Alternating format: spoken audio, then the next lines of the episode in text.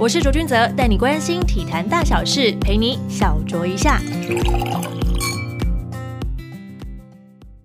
各位听众，大家好，欢迎收听小酌一下，我是卓卓。今天是我们录音室换了新的门之后，看看隔音会不会好一点的。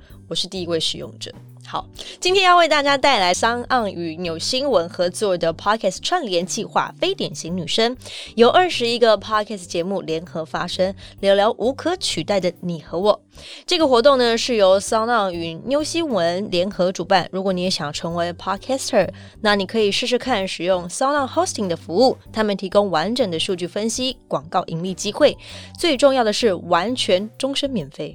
另外，New 新闻为全台最大的原生女性媒体平台，带来女孩们想知道、该知道却还不知道的趣闻妙事。纽新闻专属于你的好新闻。非常谢谢我们的主办单位。今天我们要讲的主题是女生冲职场。其实这个活动有很多不同的主题，有心灵成长、突破框架、谈家庭与职场。选择主题的时候，基本上我是凭直觉取向就选择了职场，因为我真的还蛮爱工作的，而且我好像在职场上也比较有一些心得。后来想想，其实我好像也可以谈一些心灵成长的部分，因为我最近到学校啊，或是一些企业做演讲的时候，其实大家都不是像我一样从专门的科系出身，尤其是在新闻啊、媒体这个行业里面，所以听众呢，最后的反馈都是比较想要了解更深层的一些心路历程。尤其是在面对挑战跟困境时的心态该怎么调整与拿捏，所以之后呢，我一定会花一集的时间来跟大家聊聊这个部分。可能主题会有一点点沉闷跟严肃，但我也希望说大家了解，在面对困境跟挑战或者是低潮的时候，我自己是怎么样的一个态度，然后跟大家来做分享。好，既然我选择了职场的主题，所以我们今天就来聊聊我自己定的一个方向，就是运动场域的女性力量，被报道者与报道者。这集是唱独角戏啦，没有人跟我对谈时，我讲话的语速其实就会很像机关枪一样，越来越快。不知道平常大家听的时候有这种感觉吗？有吗？好，我今天会尽量放慢，不会让大家听得太过疲累。有收听小酌一下，听众应该有注意到，我不太喜欢把就是焦点放在某一项运动上面，而是喜欢海纳百川，最好是所有运动项目都能够访过一轮。而我这个人呢，因为从小就在性别上不太有框架，可能是家庭教育的关系吧，在我的想法里面，男生女生是一样的。这边的一样，我指的是能力值，而不是生理条件。所以，能在各项运动里面获得出色成绩的男女选手，都是拥有同样的精神与力量的象征。过往来看，运动领域其实长期都是以男性居多。尤其是在媒体这个区块，依旧是以男性为主视角。只是近几年的新闻呢，阴性化，阴是这个阴天的阴，让女记者跟女主播的数量是已经远远超过男性喽。但还是有一个有趣的现象，许多初出茅庐的体育记者，大多还是会被认为是想接近运动员的迷妹。这里的认为其实也包含女性哦，很特别吧？同样是媒体，为什么来到运动领域会有这么大的差别？而其实大家都忘记了，许多运动媒体人啊，刚踏入这一行的时候，谁不是保持着对运动的一些迷恋呢？好，再来分享一件运动场域中性别被凸显的最显著的一个事件。这件事情应该是 F1 车迷还蛮有感的。我记得是在二零一八年的时候。F1 当时取消了赛车女郎，哇，这件事情很大哦。没错，就是赛车场边最美丽的倩影。对我来说啦，我觉得赛车女郎其实是这个项目、这个运动的一部分，很难给它做切割。但没想到 F1 在二零一八年的时候就宣布了这样的决定，而且他们的说法是，这一个传统已经脱离时代，也与 F1 的品牌价值相违背。哇哦！这样的声明发布后的一周啊，有一位墨尔本大学的讲师 Lauren Roseworm 接受媒体采访的时候，他就说：“取消赛车女郎是一件好事，而且是可以预见的。我们已经进入二零一八年了，女性不用再为了装点男人们的游戏而到处奔波，而且我也不会为别的行业做出类似的决定而感到惊奇。”这一段访问被许多的媒体使用疯传，结果就有不少网友对这件事情非常的有反应了，写信塞爆了这位就是大学讲师的信箱。我念几个比较偏激的，给大家了解事情的严重性好了。其中呢是有几个直接跟 Lauren 这样说：“你怎么不去死？你早晚要被强奸。像你这样的人，应该当街挨鞭子。”哇，这些言论听起来非常的吓人。这是发生在 F1 取消赛车女郎之后，部分网友的反应不能代表全部的人嘛？那如果是我自己收到这样的信件的话，我应该会一个个给他告起来。这言论已经造成了就恐吓跟威胁了，太可怕了。但是刚刚大家有仔细听 Lauren 的说法吗？有其中一段，女性不用再为了装点男人们的游戏而到处奔波。其实这就让我想到棒球场边的啦啦队。我刚刚在分享这个的时候，不晓得大家有没有想到这个呢？过去其实已经有很多球迷大量的讨论，我就举几个大方向好了。有的人说看球赛就是要看球员竞技的本身呐，要看球员怎么打球、怎么投球、教练怎么调度啊。这个呢是所谓的本职迷。当然还有看热闹的非本职迷。也有人是直接把非本职迷跟啦啦队迷是画上一个等号，可是我自己对于这样的论点是没那么同意啦，因为看热闹也是可以去球场享受那种气氛啊。因为像我个人，就是现在已经没有什么所谓的最喜欢哪一个球队的，所以我去球场看球赛的话，我就是享受那个那种很像嘉年华的气氛，然后买球场的食物来吃，或者是去一些特别的席位，像烤肉的啦，或者是热炒的啦等等这些，去享受那种感觉、那种氛围。而且呢，也不是每个人都买得起大炮相机的嘛，对不对？而拉队这些场边的焦点，其实也时不时的就成为媒体们报道的主角。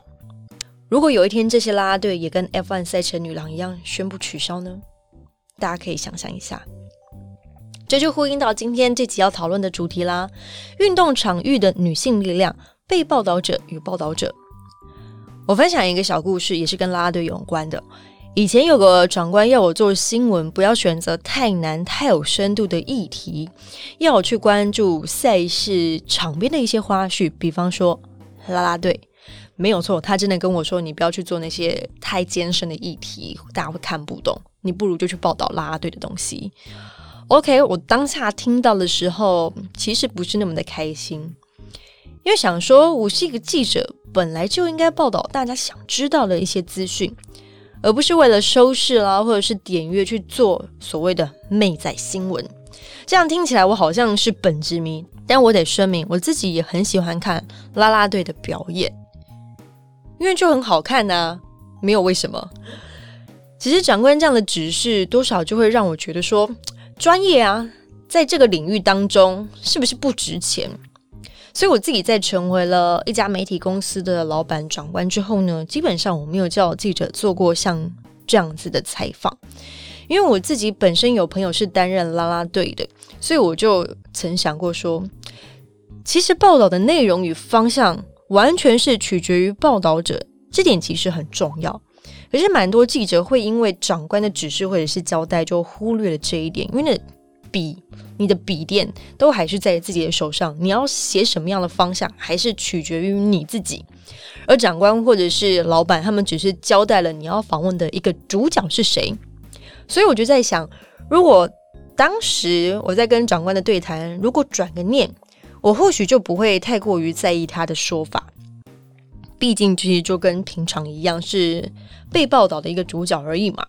而且说句老实话啦，你其实很少会看到女记者主动去采访啦啦队，大多是男记者，或者是球队安排特定的采访主题，才会有媒体特别对啦啦队做新闻。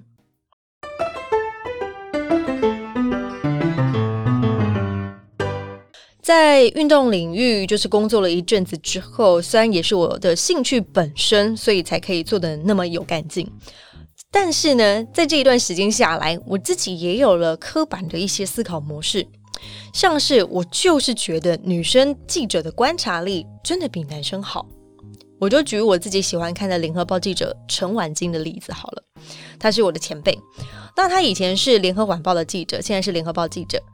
它联合晚报作业的时间其实跟一般的报纸比较不相同，内容也更为丰富和多元。他们就不像日报一样，就必须要写这些呃比赛的过程啊，有点类似像交代流水账这样的概念。但它可以做很多不一样的发挥，它可以把焦点就放在议题上面，放在受访者身上。我就记得有一次季中选秀之后，这些选手是陆续上了比赛场上。他就写了一篇同一支队伍里面的一些年龄差距，然后非常实际的把它就是点出来说，哦，几岁几岁几岁。因为其实，在我们身边，如果真的是遇到大我们这么多岁数的人，如果说又是爸爸妈妈带你去那种长辈的场合的话，你可能真的会叫这些人叔叔或者是阿伯之类的。但其实这就是现在的中华职棒一个团队里面老将与新时代。诶，这条沟，这条年龄的沟有没有办法跨过去？有没有没有办法沟通？有没有办法融合？不管是气氛上，或是真正的比赛表现上，都是休息室里面的化学反应。这其实是非常有趣的一个观察点。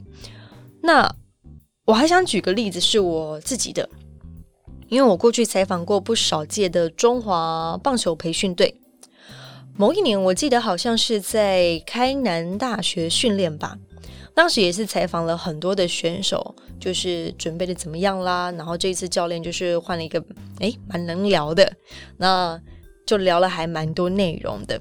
但其中就有一位选手，就让我觉得非常的有印象，他是现在同一师队的打者郑凯文。我那时候会特别留意到他，是因为他的个性啊，跟同年龄层的球员相比，真的来的非常的成熟，而且他也不像就是其他的年轻的选手，就是会比较活泼外放，他属于比较内敛型的，然后自己训练也都是很安静啊，很默默的啊。后来我才了解说，他的家庭背景是稍微辛苦些的，因为在他刚升高中的时候，双亲就因故去世。然后家里四个兄弟姐妹都是由姑姑抚养长大，我那个时候就把他的家庭背景这件事情就是放在心里面。接近母亲节的时候，我就想到了，哎，其实我可以拍摄郑凯文的姑姑到现场看球赛的这个画面，因为就我所知，在郑凯文成为职业选手之后。姑姑基本上还是忙于工作，一场都还没有到现场看过。而且他们家是在后山，所以要看到平时的比赛，可能也要舟车劳顿一番这样子。所以那个时候我就想说，我应该可以来安排一个比较特别的母亲节计划。所以那个时候其实安排这个专题的时间还蛮短的，所以就赶紧的联系各方啦，多方的沟通与安排啊。终于促成了那一次的母亲节的惊喜，而且啊，棒球之神真的是还蛮照顾那一次拍摄。我记得那一次拍摄呢，是在拉米狗桃园跟同一师的比赛当中，然后呢，就是这么的神奇，郑凯文首局手打席就敲出了右外野方向的全雷打阳春炮，这样的剧本其实是真的非常非常难遇到的。当下我其实就是坐在姑姑旁边跟她做一些采访，然后看到那一幕的时候，我们就觉得哇，这么的神奇。那姑姑她也是非常的激动。那赛后呢，我也有安排，就是姑侄两人就是有惊喜的见面。然后当然就前面有提到嘛，郑凯文他的个性就是比较就沉稳那个类型的，所以他其实在看到姑姑的当下，他是。眼眶有稍稍的泛泪，还是汗呢？我分的不太清楚，但是我看得出来他是非常的开心，而且姑姑也说：“你看他就是这样了，就是不善于表达，但我知道他是很开心的。”我来看他这样子。然后那一次的新闻播出之后呢，就获得了还蛮好的一个回响。在这新闻当中，其实郑凯文和他的姑姑都是被报道的对象。身为报道者的我，其实我自己收获也非常多。在母亲节专题播出的那天晚上，我准备要就寝睡觉的时候，我就在划手机，划着划着，我就收到了一封就是来自姑姑的讯息。他说他在看完报道之后，才觉得自己这些年来的照顾是没有白费的。而我自己是在看到讯息的当下，也觉得自己有把记者这个工作给做好，没有浪费时间。有好好的尽到我应该要做的一些责任。虽然运动文本的产制过程当中，女性角色多半是被赋予展现她的吸引力啦，或者是感性投射的职责，而不是运动上面的专业或者是理性。也因此，整个运动媒体产业啊，是默许甚至是鼓励展现他的。外貌身材，或者是娇羞腼腆，而不是自信与知性的一面。其实，在这样的讨论过程当中呢，我是认为我自己是不属于娇羞腼腆这一型的啦。就是如果有看过我的节目的话，大部分都会觉得我比较是大啦啦的啦，或者是比较自信啊。OK，还有很爱吃的那一面。但我其实想说，不管是外貌、身材、娇羞、腼腆，嗯，大落落大方，或专业、理性、自信、知性，全部都是女性的特点跟优势。一定要在这样的工作上面善用你的观察力，才可以让我们的运动文本有更多不同的想象以及可能性，让。女性在运动媒体这样的角色里面呢，可以有更多元的发挥。我们不只可以有观察到赛事本身，我们也可以在其他边边角角地方找到很多有趣的论点，让每一则的新闻报道的价值都可以在不同的层面上面展现出来。以上就是今天的非典型女生的特辑，跟大家聊的内容：运动场域的女性力量、被报道者与报道者，以我自己的例子来跟大家做一个分享。同样做这个主题的 podcaster 还有雀雀聊影剧《我们与爱的距离》，What Woman Want。徐宇切入点，大家都可以到节目的资讯栏中的网址找到他们，也欢迎去收听订阅他们的节目哦。也欢迎各位听众到 Apple Podcast 上给小卓一下五颗星评价，让我更有动力做好节目。节目也能在 Sound App、Spotify、KKBox 以及 Google 等平台收听得到。